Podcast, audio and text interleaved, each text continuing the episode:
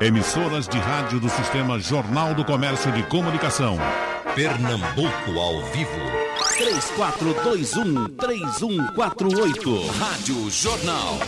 Bom, vamos começar nossa conversa de hoje com informação apontando que um dos principais investidores individuais da Bolsa Brasileira, Luiz Bassi, acredito que todos vocês conheçam, pelo menos de nome, Luiz Bassi está aproveitando a queda do Ibovespa para fazer o quê?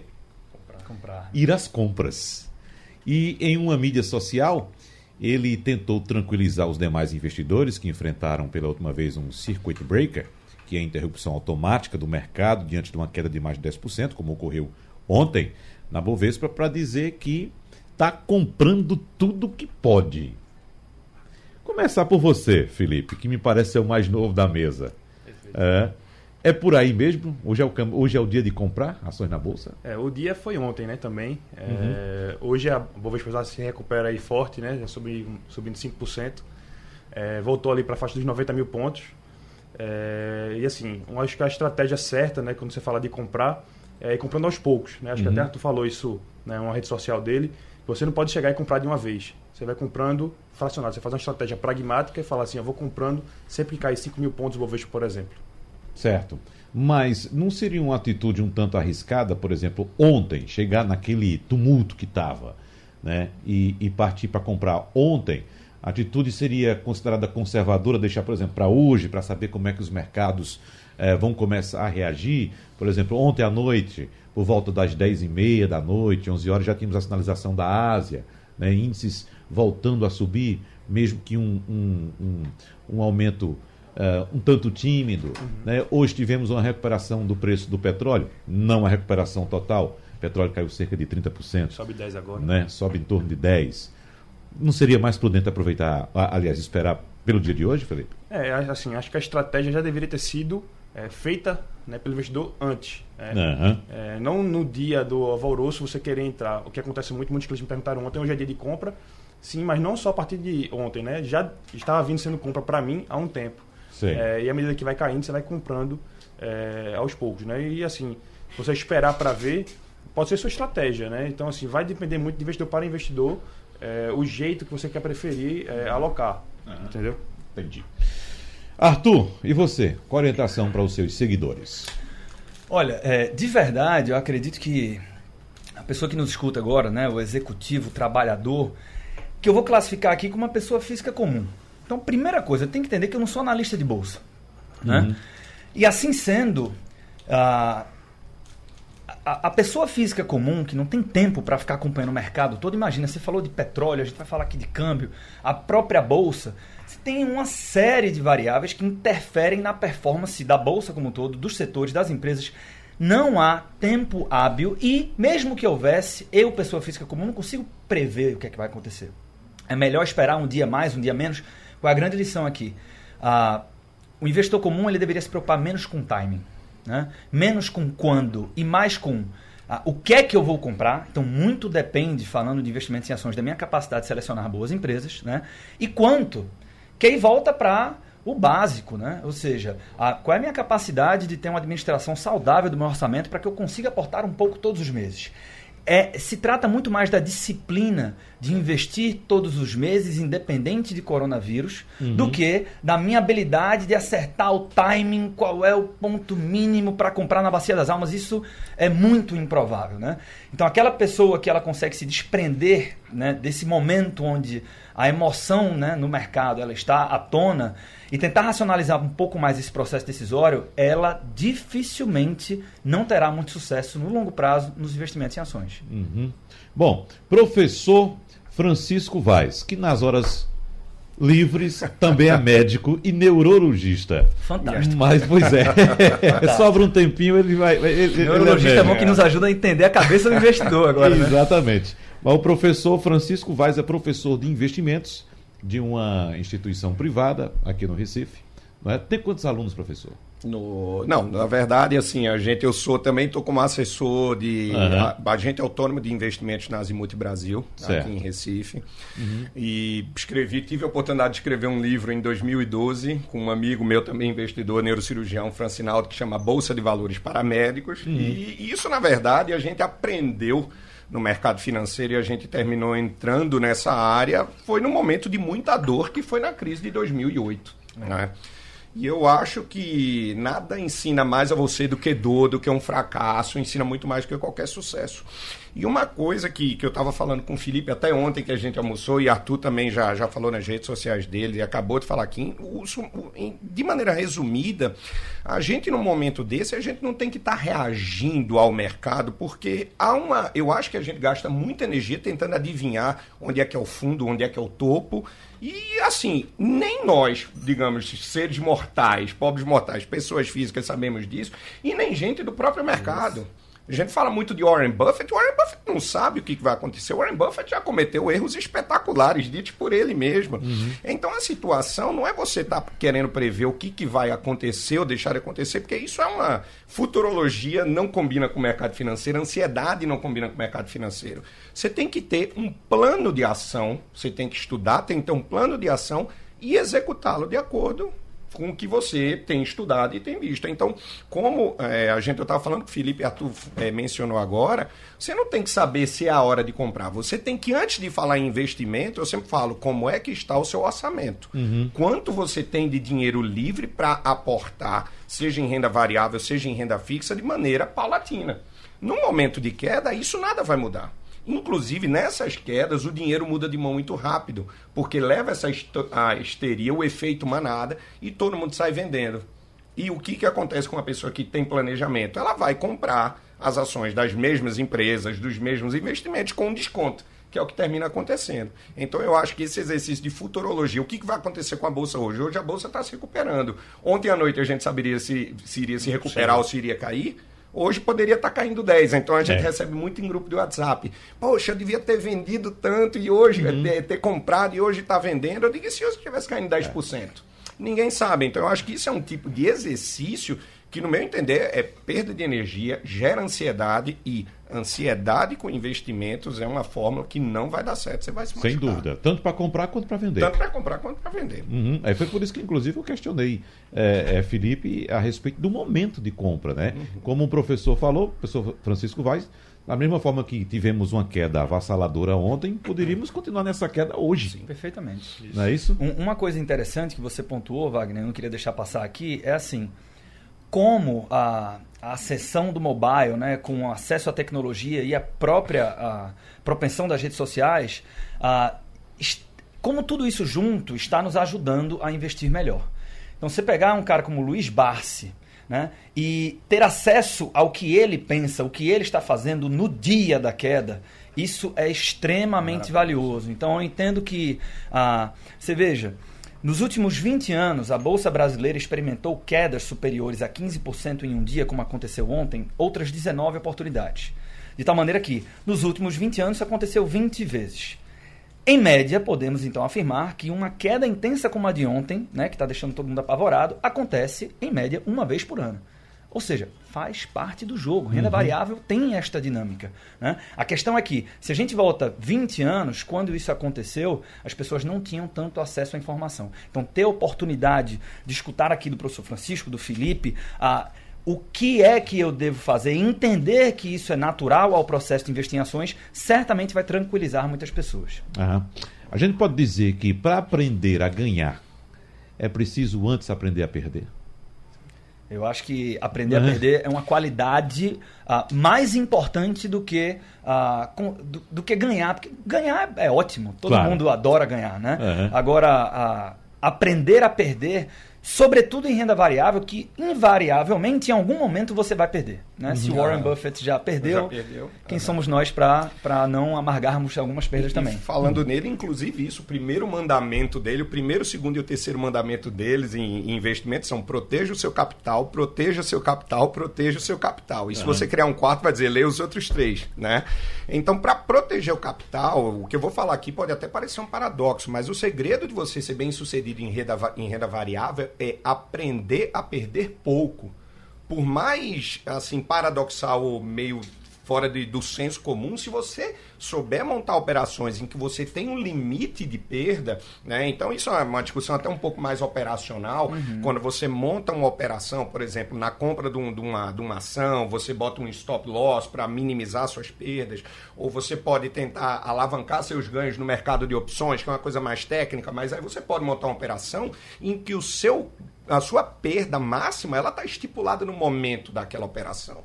Então, dessa maneira, você tem um gerenciamento de risco, que eu acho que esse é o grande segredo quando você vai montar um portfólio de investimentos, é você gerenciar seu risco, é saber até quando eu posso perder e até quando eu tolero isso. Até né? quanto, não? Até, até quanto, melhor Aham. dizer isso, não até quando, até quanto.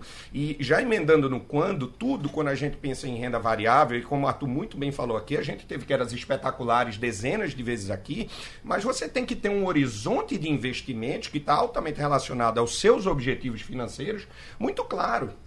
Por exemplo, em termos mais práticos, se você está querendo fazer uma viagem e vai fazer uma viagem cara e você precisa gastar esse dinheiro daqui a seis meses, você não vai investir isso no investimento de. vai fazer um investimento em renda variável, porque você tem um risco de perder. Agora, se você pode abrir mão de liquidez, que foi uma coisa que eu estava falando com o Felipe agora há pouco, se você tem um, um dinheiro em que você não vai precisar mexer nele por 5, 10 anos, você pode aceitar uma volatilidade maior, porque se você olhar todo o gráfico de bolsa, isso é muito óbvio toda curva de ascensão, todo mercado altista, ele nunca é uma linha reta. Ainda não inventaram isso no mercado financeiro. É, é. Do mesmo jeito que todo mercado de queda, ele também não é uma linha reta para baixo. Então você tem que ter a, a, é, a renda variável, é chamada de renda variável por uma razão de ser. Ela varia. Né? Então eu acho que a gente tem que passar, antes de falar onde a gente investe, como a gente investe, a gente tem que falar de conceitos práticos, óbvios, assim, autoexplicativos, e entender que a- antes até do que investir, você tem que ter um orçamento da sua vida. Se você não souber quanto é que você ganha, quanto é que você gasta, quanto está sobrando para você investir, isso vai te dar muito mais problema do que um orçamento, até um investimento mal feito, um erro no investimento. E esse é um ponto importante porque nós, brasileiros, não tivemos a cultura Não. do cuidado com as finanças pessoais. Né?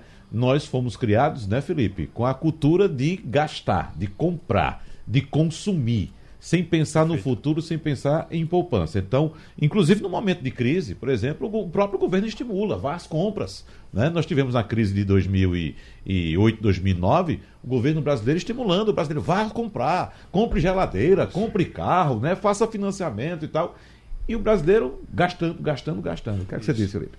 É, Wagner, eu queria também fazer uma, um complemento à fala de, é, de Francisco, que assim, ele falou de stop loss, de opções, que assim, é uma coisa um pouco mais técnica. Então, assim, para o ouvinte que está começando agora renda variável, uma das coisas que eu acho principal é o caixa, né? essa reserva de emergência e de oportunidade. Ou seja, você reserva uma parte do seu capital ali para renda fixa, que infelizmente está rendendo um pouco menos agora, felizmente barra infelizmente, né?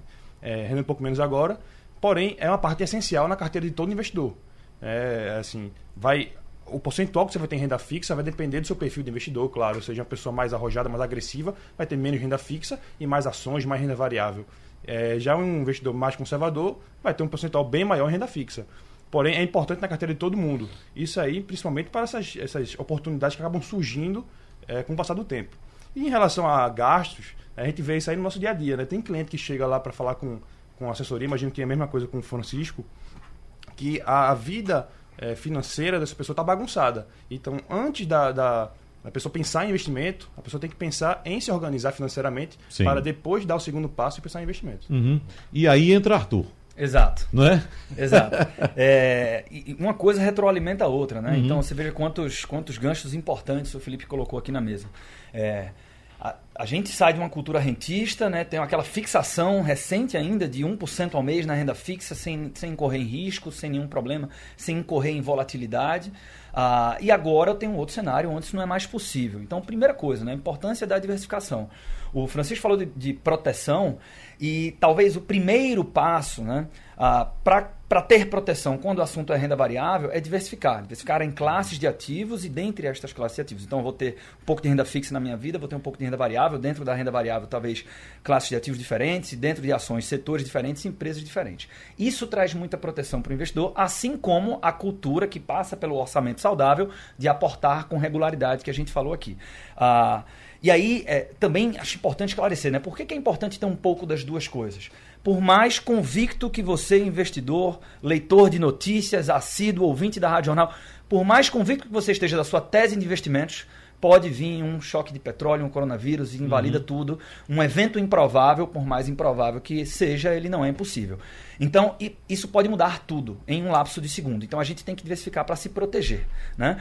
E aí, a é, tem, tem um, um, outro elemento aqui que eu acho que a gente não pode deixar de mencionar, tá, Wagner? Que é um grande erro de quem está começando. Então, o Felipe disse assim: a pessoa, o ouvinte que está começando na renda variável, é, movido por uma emoção humana, né, e lembrando que somos criaturas emocionais, a gente quer entrar quando está mais barato, assim como a gente quer comprar a próxima Magalu da Bolsa. Né, eu quero acertar qual é a empresa. Então você vê, uma empresa como a Oi, tá, que está em recuperação judicial, várias pessoas alocando dinheiro da sua vida na Oi, porque algum gestor disse que vai ter um turnaround.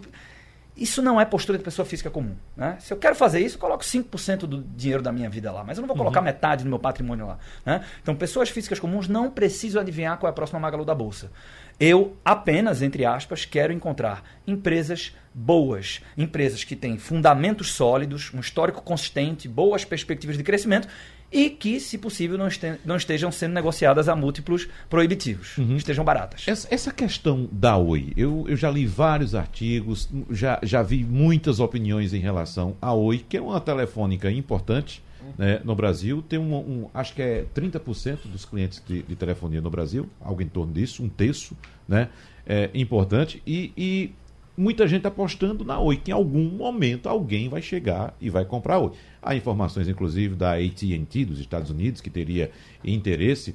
E, e como você disse, Arthur, muita gente olhando para a Oi, ação baratinha, né? Na casa Isso. ali de um real, caiu agora para 80 centavos cada ação da Oi. É, é, o que é que pode acontecer com a Oi, professor Francisco? Querido, bom, essa, quem tiver essa resposta vai ganhar certamente ganhar muito dinheiro, mas assim, extrapolando um pouco essa conversa Ou da perder, Oi, né? Ou perder, exato. Essa conversa da Oi, não, não é só a Oi, eu me lembro, eu já estava no mercado nessa época, quando a OGX era, as, era a menina dos olhos de ouro. E eu acho o seguinte, eu, eu, eu, costumo falar que eu invisto em renda variável, mas eu sou muito medroso, eu sou muito conservador. E a pergunta, a pessoa Legal. fala, como é que você é conservador investindo em ações? Ah, evidentemente, o mundo, ah, o funcionamento da, do mundo, da economia, é baseado em expectativas, mas você, como, como Arthur muito, muito bem falou aqui, com muita prioridade, você tem que adequar essa expectativa a uma realidade e você pode até pensar, em outras palavras, assim, a Oi pode melhorar e, e ficar bem, a gente pode ganhar o dinheiro. Pode ser que não. Então você vai botar quanto do, do seu dinheiro, do seu capital nisso daí? Você vai investir 5, 10, 15, 50, 100%? Isso depende do seu perfil de risco, do quanto você quer apostar. Tem gente que vê o mercado financeiro como uma bolsa de apostas. Eu não vejo. Tem gente que chama a bolsa como gambling, né? Como eu não vejo, tá? Então o que, que eu faço? Quando eu digo que eu sou conservador em renda variável, é o seguinte: eu, eu, eu, eu quando vou escolher uma ação que eu vou comprar, eu tomo uma atitude muito monótona, de certa forma enfadonha, que é me debruçar em relatório financeiro de contabilidade. Então, o que, que você vai olhar? Você vai ver se essa empresa gera lucro, como é que está o endividamento, como é que está o EBITDA da empresa, como é que está uhum. o fluxo de caixa livre dessa empresa. Para cada real que ele investe, quanto ela consegue tirar de volta, tem todos os múltiplos que a gente fala. E, assim, é, infelizmente, quando a gente vê exemplos da Oi e de outras empresas também, essas empresas elas estão dando sinais contábeis e financeiros que elas estão mal das pernas há muito tempo. Então, o povo, aquela a, a, conversa que se fala aqui na bolsa, a bolsa sobe no, no, no boato e, cai no, fato, e, né? cai no fato, isso é uma verdade. As pessoas, na verdade, e, e, é uma questão até de mindset, e isso o trabalho que o Arthur faz é, é maravilhoso para tentar mudar o mindset das pessoas, que é o seguinte: todo mundo quer ouvir aquilo, quer ouvir aquilo que lhe agrada. Perfeito. Isso é uma atitude que você vai ser derrotado na bolsa. Você tem que ouvir, ou ver ou estudar a verdade do jeito que ela é. O fato. O fato. Você tem que analisar dados. Então, hoje, se você analisa a Oi, você entende do porquê a Oi está mal. Entenderam? Agora, tem outras empresas, por exemplo, e isso, pelo amor de Deus, isso não é uma recomendação de compra, é apenas, apenas uma análise de fatos. Por exemplo, a Ambev. A Ambev é uma máquina de fazer dinheiro há muito tempo. Ela andou apanhando por uma série de, de razões, de expectativas e tudo mais, mas é uma empresa muito forte. É uma dívida controlada, é uma geração de caixa e está apanhando no preço. Então, assim, o que, que você vai fazer com o seu dinheiro no longo prazo? Você vai botar numa empresa que tem uma expectativa de crescer ou uma empresa que hoje vai bem e que no futuro ela pode ser que fique ruim, como tipo a Ambev? Eu não sei se vai acontecer. Mas o que eu quero dizer é o seguinte: eu prefiro botar meu dinheiro naquilo em que é uma realidade mais do que uma expectativa. Por isso que eu digo que eu sou muito conservador em bolsa de valores. É sobre realidade. Tem um grande magnata dos investimentos que ele é pouco falado, infelizmente, mas é um cara muito bom, que é o John Bogle, um americano que criou um produto chamado fundo de índice. E ele tem uma frase que é sensacional. Ele diz assim: você tem que ser realista. As chances de você enriquecer rápido são pequenas. Então, a gente, né, quando você não tem conhecimento, quando você não aprende primeiro para investir depois, entra na bolsa achando que vai encontrar a próxima Magalu, a Oi vai virar e tal, não sei o quê, e eu vou pegar aquele dinheiro da minha vida e vou triplicar e eu vou estar bem.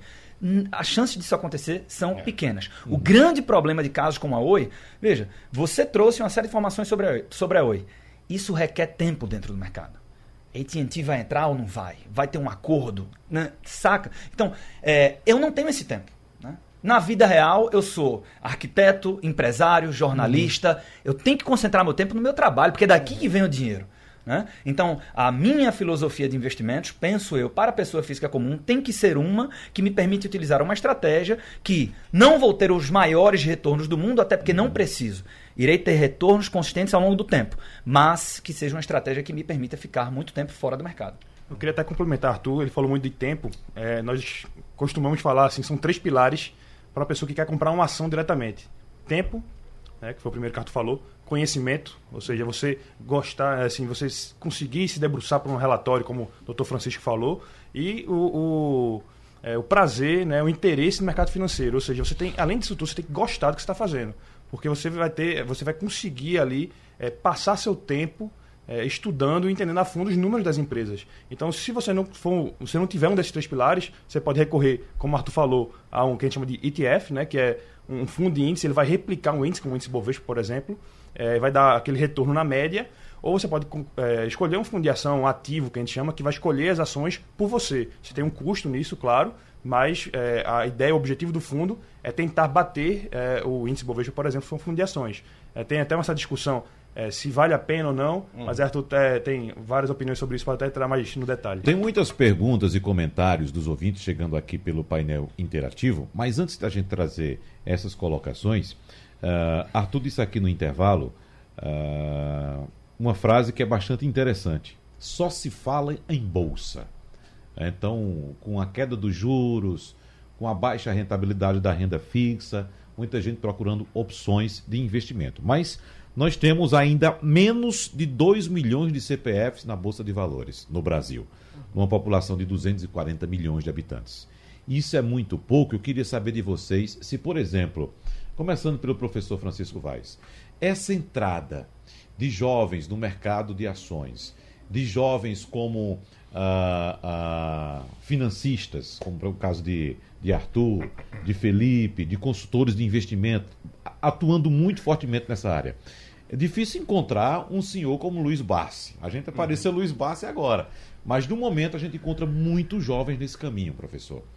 Ah, ah, como é que o senhor avalia esse momento e, de fato, o jovem hoje, ele é mais interessado nesse tipo de, de atitude, de cuidado com as finanças, de investimento, pensando, obviamente, no futuro também? Eu, ah, eu vejo com muito bons olhos. É uma necessidade, é uma coisa cultural que está se mudando no nosso país. Ah, a necessidade de a gente ter mais pessoas entrando no mercado de renda variável. Não é? E quando a gente fala renda variável, a gente fala de ações. A gente fala não só de ações. Ações é o, é principal carro-chefe, mas existe uma série de coisas. Né? Só para se ter uma ideia, se a gente tem pouca gente aqui no, no, no, Brasil, nos Estados Unidos, metade da população, e lá a gente tem 300 milhões de habitantes, a gente está falando de 150 milhões de pessoas lá que investem diretamente no mercado de renda variável lá. Agora, como para tudo na vida que você vai começar, você precisa de preparo, de estudo, de leitura. Tá? E eu acho que o, no mundo hoje, como a gente tem o acesso à informação de maneira muito mais simplificada com a internet e na ponta dos dedos no celular, ah, isso é uma oportunidade de ouro para você aprender sobre investimentos em renda variável num linguajar simples, acessível para qualquer pessoa que queira investir nisso daí. Tá? Então, eu acho que isso é importante. E ah, falando do futuro, eu acho que isso é fundamental, porque aquele período do, do rentista, em que você deixava o dinheiro no banco, aquilo ia te render 1, 1,5% ao mês e você não corria risco nenhum, isso acabou. Hoje em dia o pessoal liga e fala: Nossa, eu dei uma olhada nos meus investimentos no banco tal e esse ano fechou em 3,5%, em 4%. O que, que você acha? de ganhar a nova realidade. Nos Estados Unidos, se você deixar isso em banco, vai render 1,5%, 1,7%, 2% com chance. Uhum. Então, hoje em dia, é, há um tripé que a gente fala em investimentos que é indissociável, que é o risco, retorno e a liquidez. Se você quer um retorno maior, você vai ter que correr o risco maior, você vai ter que abrir mão de liquidez, ou seja, você não vai poder ter acesso a esse dinheiro por um determinado período para ter um, um, um, retorno maior. Isso é o que funciona, ou, ou como deveria funcionar um mercado de investimento, uma economia saudável. As pessoas que querem maiores retornos, elas têm que assumir necessariamente mais riscos. Isso é indissociável de, de economia. Você não precisa ser economista para entender esse, como esse tripé funciona. Uhum. Então eu acho que a renda variável veio para ficar. Eu acho que um momento desse, de, uma, de um crash que a gente teve, uma quebra de bolsa, entre aspas, como ontem, é uma oportunidade única para você aprender como fazer. E eu falo isso como experiência própria minha. Né? Em 2008, quando a bolsa quebrou e eu vi o dinheirinho que eu tinha na época investido indo por água abaixo, eu falei: isso não pode ficar dessa maneira. Foi quando eu, por exemplo, ouvi falar pela primeira vez em Warren Buffett todo mundo desesperado e Warren Buffett comprando metade das empresas nos Estados Unidos. Ele até teria dito agora, estou adorando essa queda. Exato, então é, assim... 100 então, bi de dólar em caixa. Pois é. Ele tem, tem gente dizendo ele que ele está defasado. É, é. Ele, é, alguns meses falavam, Warren Buffett está com 100 bilhões em caixa, ele não sabe mais o que fazer. Hum. Bom, agora ele vai mostrar o que ele sabe fazer com Deve ter diminuído o caixa ontem. Né, Entendeu? Então, eu tiro como exemplo próprio eu mesmo. Eu sou médico e, e, e é engraçado que médico ele tem uma, uma certa resistência, tem uma, uma relação de amor e ódio com, com finanças que é muito interessante. Mas eu tiro como exemplo eu mesmo, que foi a partir de um momento catastrófico, em 2008, que foi um verdadeiro crash do sistema bancário mundial à época, foi uma oportunidade que para mim de ouro e hoje eu estou aqui falando com vocês, falando de toda a dor, como resultado da dor que eu passei naquela época, tive a oportunidade de conhecer e aprender com muita gente, continuo aprendendo e conhecendo mais gente e e seguindo os exemplos vencedores que existem há décadas. E é um aprendizado constante, né, Sim. né, Felipe? Eu acredito que você não tenha 30 anos. Não, tenho 25. 25 anos. Você trabalha nesse setor há quanto tempo? Eu estou na DAPS há 3 anos já, mas assim, eu estou no mercado financeiro há 5, né? Qual é a sua formação? Administração, na FECAP, na UPE. Uhum. É, assim, uma coisa assim, eu até queria complementar que essa democratização de informação que fez o jovem muito também vir para a Bolsa, né? Ver Arthur, por exemplo, falando nas redes sociais, traz muito o jovem para a Bolsa. Mas uma das coisas que assim, eu me orgulho de ter feito parte foi a Liga de Mercado Financeiro. Né? E isso aqui está em várias universidades agora. Eu fundei a Liga de Mercado Financeiro da Federal, mesmo sendo da estadual aqui de Pernambuco, uhum. é, junto com alguns amigos meus. É, e assim, a Liga ela traz conhecimento, ela fomenta o mercado financeiro local, que ainda é muito pequeno, muito restrito. Uhum.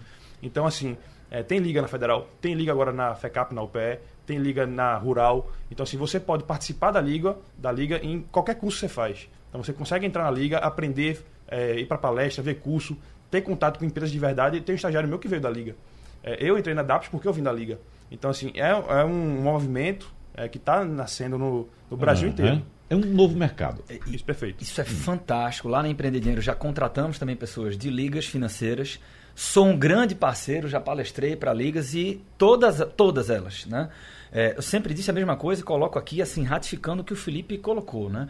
Ah, sou um grande apoiador, né? Porque isso fomenta o interesse pelo mercado, que é um elemento fundamental para que as pessoas tenham sucesso, mesmo não é todo mundo que tem que ter bolsa, não tem regra pronta, né? Mas o interesse ele é muito saudável. Uhum, muito bom. Bom, deixa eu pegar aqui uma pergunta de Suzana da Várzea que diz o seguinte: Eu apliquei um pequeno valor do FGTS em ações da Vale em 2002 e ainda não retirei. O que é que eu faço nesse momento? Qual a melhor hora para sacar esse dinheiro? Quem pode responder? Felipe? É, vamos lá. É, vai depender muito é, da perspectiva que ela tem para gastar esse dinheiro. Ou seja, é, ela quer gastar daqui a seis meses para fazer uma viagem, como comentaram aqui, ou ela quer é, para tá para aposentadoria. O que, assim, uma coisa que eu não gosto muito é você investir em uma ação apenas. Se Uhum. ela tem apenas uma ação, talvez seja o momento dela pensar em sacar esse dinheiro, talvez diversificar mais. É, tem que entender o perfil do investidor dela, a liquidez que ela precisa. Assim, tem que ter mais informação para a gente poder dar uma, uma opinião mais profunda sobre isso. Qual é o nome dela? Suzana. Suzana ou Suzane? Peraí. Suzana. Suzana mesmo. Suzana, eu vou fazer o seguinte, né? A gente não vai conseguir aqui, em poucos minutos, né, dar um diagnóstico, entender a situação dela para propor um prognóstico para ela. Então, é, vou, posso dar um presente para Suzana? Claro. É, me procura lá no Instagram que eu vou dar um curso sobre investimentos em ações e ela vai entender o processo. Porque tem que voltar para o começo. Por que ela comprou ações da Vale? É. Aquele preço. Porque então ah, isso vai dar muita clareza para que ela tome a decisão do que fazer nesse momento. Uhum. É, só uma informação aqui, eu não sei por quanto a Suzana comprou a ação da Vale em Pois é, 2002, eu não é. tenho ideia, não sei se vocês têm como levantar esse valor aí, mas agora mesmo a ação da Vale está valorizada em quase 10%, se valorizando quase 10%, a R$ 41,53. É uma empresa importantíssima. E tem muito peso na Bolsa. E tem muito peso. Agora, o que, é? Felipe, o que Felipe colocou é pura verdade, assim, né? Essa concentração em uma única empresa, né? Sobretudo uma empresa ah, que é volátil, né? Como a Vale. Então, a gente está falando de uma commodity que interfere na performance dela em bolsa. Então, os riscos também, é, né? é, pois é. Então, eu tenho que, por exemplo, para a pessoa física comum, a gente deveria diversificar. Falamos disso aqui no programa, né? Hum. Então, volta para aquilo, né? Grande, uma grande filosofia que ajuda muito no dia a dia. Aprender primeiro e investir depois. Uhum. Agora, professor Francisco, é, eu já escutei é, divergência em relação a essa orientação que os consultores dão ah, no sentido da diversificação dos investimentos. Legal. Eu já ouvi alguém falar de que negócio de diversificação é para escolher uma ação e apostar Legal, naquela legal, e ganhar dinheiro. Bom, Excelente. a- Não. é, é, é uma estratégia de se investir, né? Eu só não acho que no meu isso me deixa mais à vontade. Veja só, quando a gente vai fazer um investimento, a gente tem que analisar o risco. Quando a gente investe em ações, são dois tipos de risco. Um é um risco sistêmico, que é aquele risco que todos nós, por exemplo, ontem. Ontem a bolsa derreteu. Isso é o sistema quebrou. E a outra coisa é o risco do próprio papel ou da própria empresa. Como, por exemplo, da Oi, que a gente falou. Se você bota todo o seu dinheiro na Oi, se a Oi tem um problema, você vai perder dinheiro. Se o sistema financeiro tem um problema, você vai perder dinheiro. A partir do momento em que você diversifica, você bota um pouco na Oi, um pouco na Vale, na Ambev, Grendene, MD, várias empresas, você pulveriza, você diversifica, você diminui o risco do papel. O risco sistêmico é inerente ao próprio, à própria renda variável. Então, diversificação é sim uma coisa importante. Você não deve botar, como a gente fala, todos os seus ovos numa mesma cesta. Você deve diversificar, mas você não deve diversificar de maneira aleatória, botar em 20, 30, 40, 50 papéis. Não. Você tem que estudar os papéis, você tem que entender onde o seu dinheiro está. Você tem que estar confortável com isso. Agora, a diversificação é importante. Isso falando só de renda variável. Ah, você tem que considerar também a renda fixa. E para isso tem uma regra muito simples, que é a regra dos 100 ou a regra dos 80, que eu gosto muito. O que, que é isso? A gente pega a idade de, de Felipe aqui, que, que quando o Felipe, quando teve o crash de 2008, ele tinha 12 anos de idade, veja só. Se você pega 100, vamos pegar 100 e subtrai pela idade dele, 25, a gente vai ter 75. Então, ele poderia, por essa regra, colocar 75% em renda variável, 25% em renda fixa. Uma pessoa que tem 80 anos de idade, por exemplo, é o contrário. Uhum. Ele vai botar 20% em renda variável e 80% em renda fixa, porque ele não quer correr risco. Então, isso é um exemplo muito cabal de diversificação de investimentos. É. Renda fixa e renda variável, que proporção? O que dirá ainda só de renda variável? Tem uma- aqui ainda? Pois não, outra? pois não, pode ir. Não, é porque eu acho que existe uma confusão enorme nessa pauta. Concentração versus diversificação, né?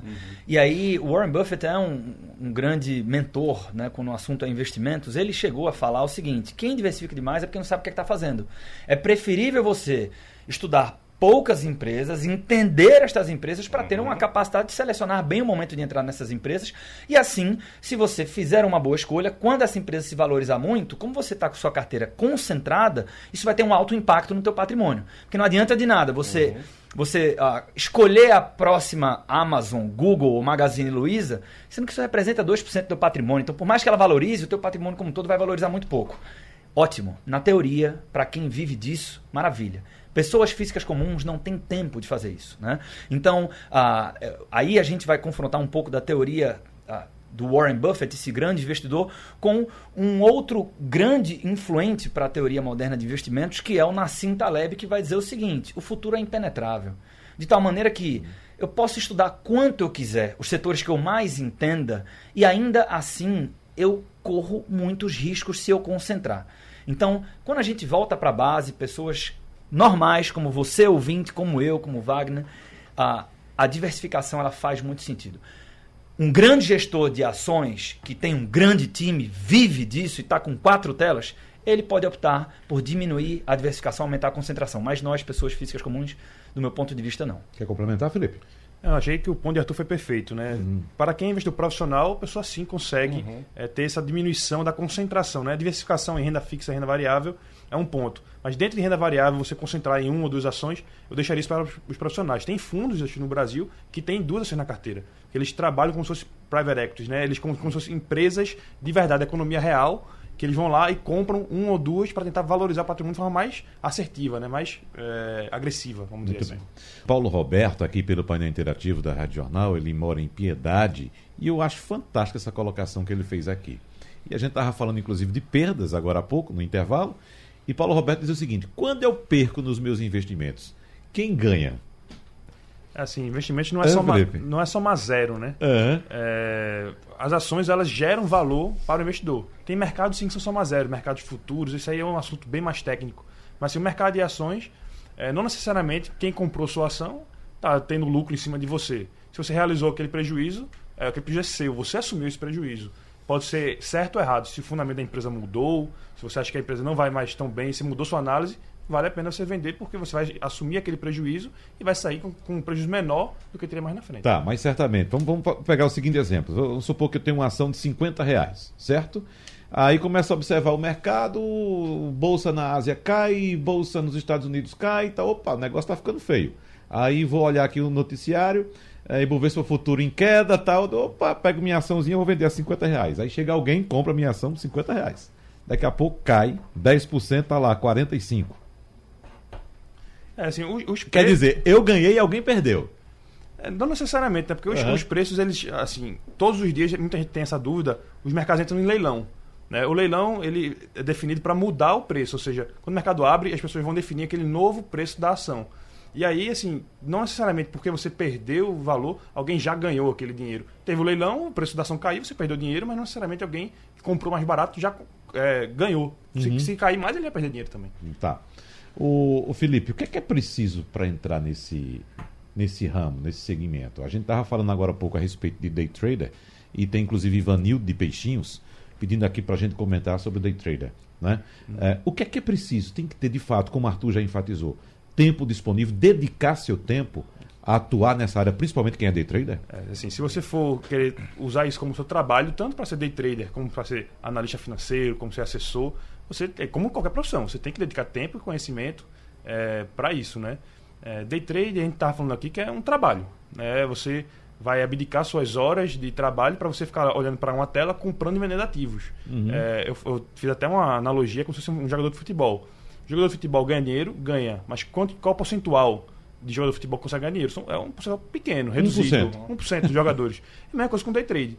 É, se você for bem sucedido no day trade, você vai ganhar dinheiro. Mas não é uma profissão fácil, é uma profissão muito difícil. Uhum. Tem cursos para ensinar as pessoas a serem day Tem, traders? tem curso, é, não dou curso. é, acho que Arthur conhece alguém, né? Pra, Ah, acho que aqui em Recife a Camila Isso, Guimarães faz um bom Camila. trabalho nesse sentido. Uhum. E apenas menciono o nome dela porque é uma educadora de vocação e ela deixa isso muito claro. Né? Muita gente quebrando a cara em day trade porque entra pelo sentimento da ganância. Eu estou insatisfeito com o meu trabalho, então aqui tem uma solução de eu começar com pouco dinheiro e vou ganhar muito, vou ficar numa tela, tranquilo, trabalhar duas horas por chefe, dia. né? Altamente utópico, não é assim que funciona. Na vida real não é isso. É. A maioria das pessoas, inclusive, é, é, é, arriscaria dizer que quebra a cara no day trade porque entra pelos motivos errados e com as expectativas erradas logo se frustra. Uhum. Day trade, só para deixar claro para o nosso ouvinte, é a atividade de comprar e vender ações no mesmo dia.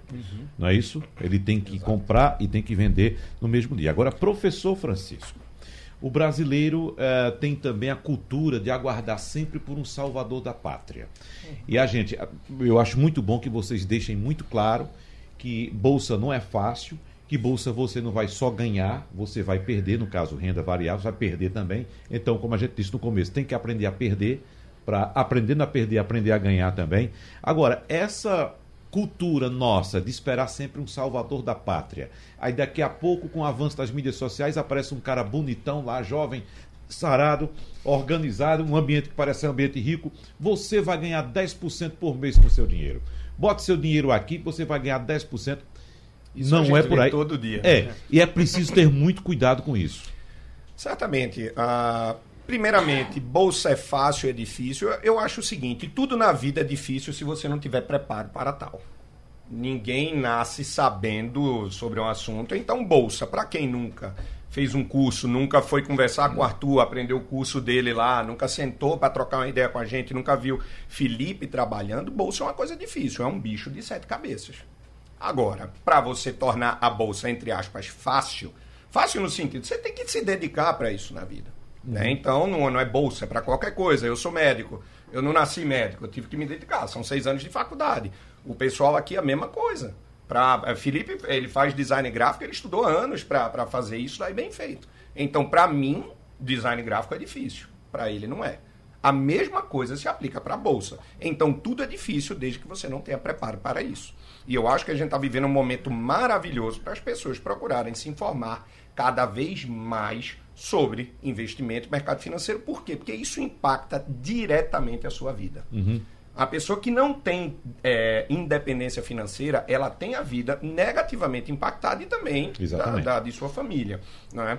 Em relação ao Salvador, é, Arthur até falou agora, eu acho que no bloco passado, sobre o Nassim Taleb, né, que é um, um pensador americano, libanês de origem, que cunhou o termo do cisne negro, que, que é uma coisa interessante no mercado, que você não pode prever o futuro.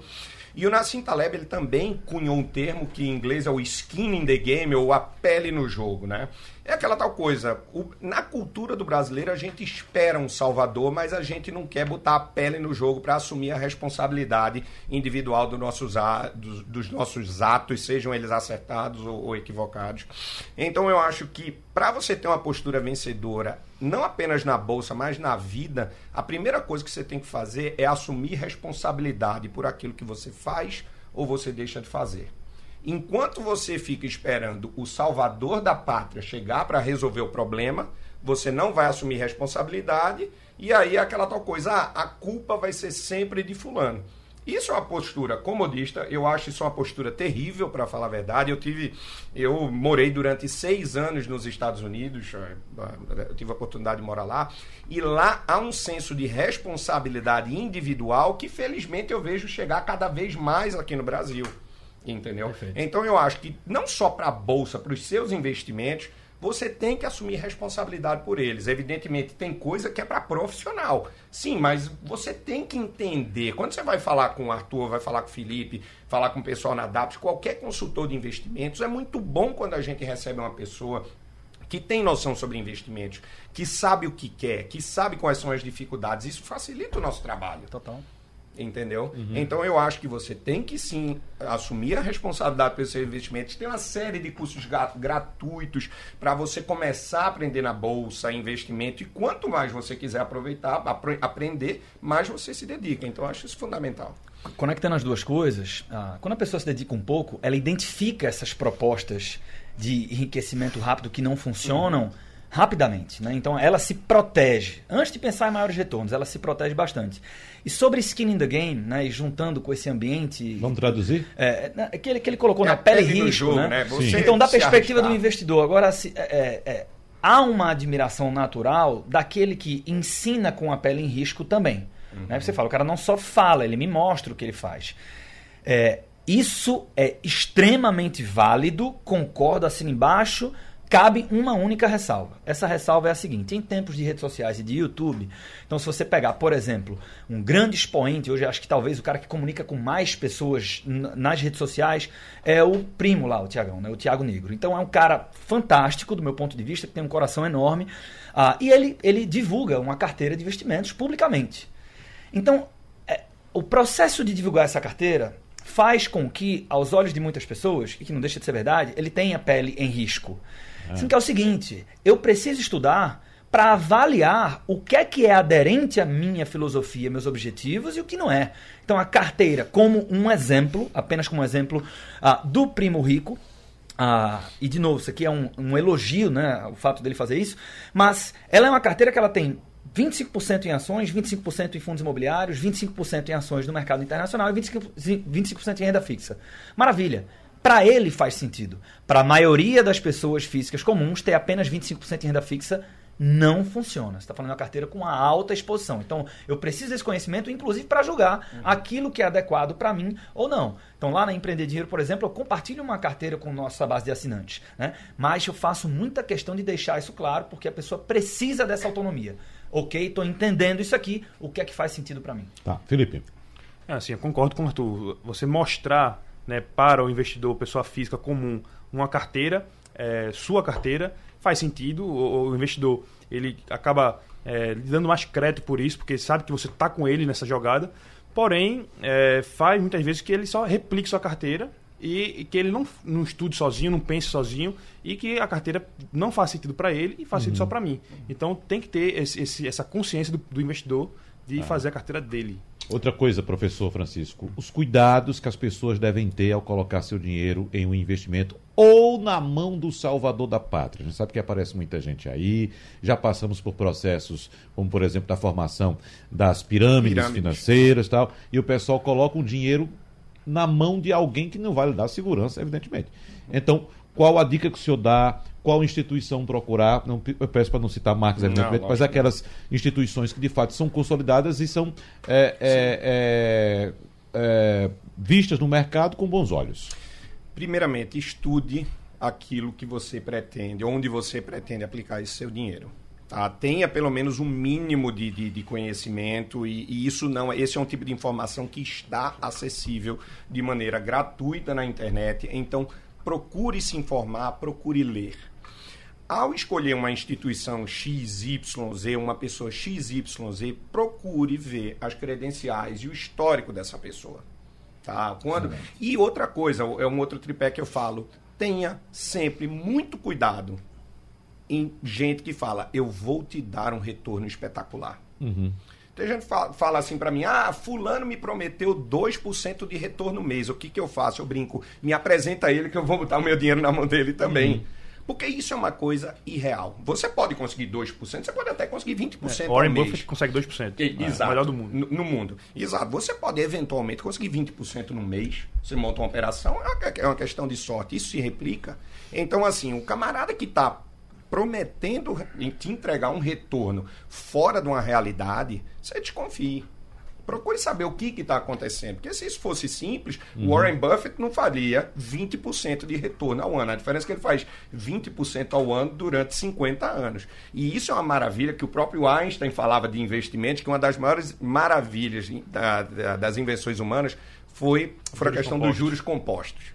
Então, investimento, você tem que estar acumulando juros, os juros estão compostos, então a, a, a, a curva de enriquecimento ela demora para começar, mas uma vez que ela engrena, você tende a ganhar muito dinheiro muito mais rápido, mais na frente. sobre juros compostos, um adendo, né? Para o ouvinte, um grande princípio que pode ajudar ao longo do tempo é você entender que, se possível, o dinheiro de bolsa fica em bolsa durante o seu processo de acumulação patrimonial.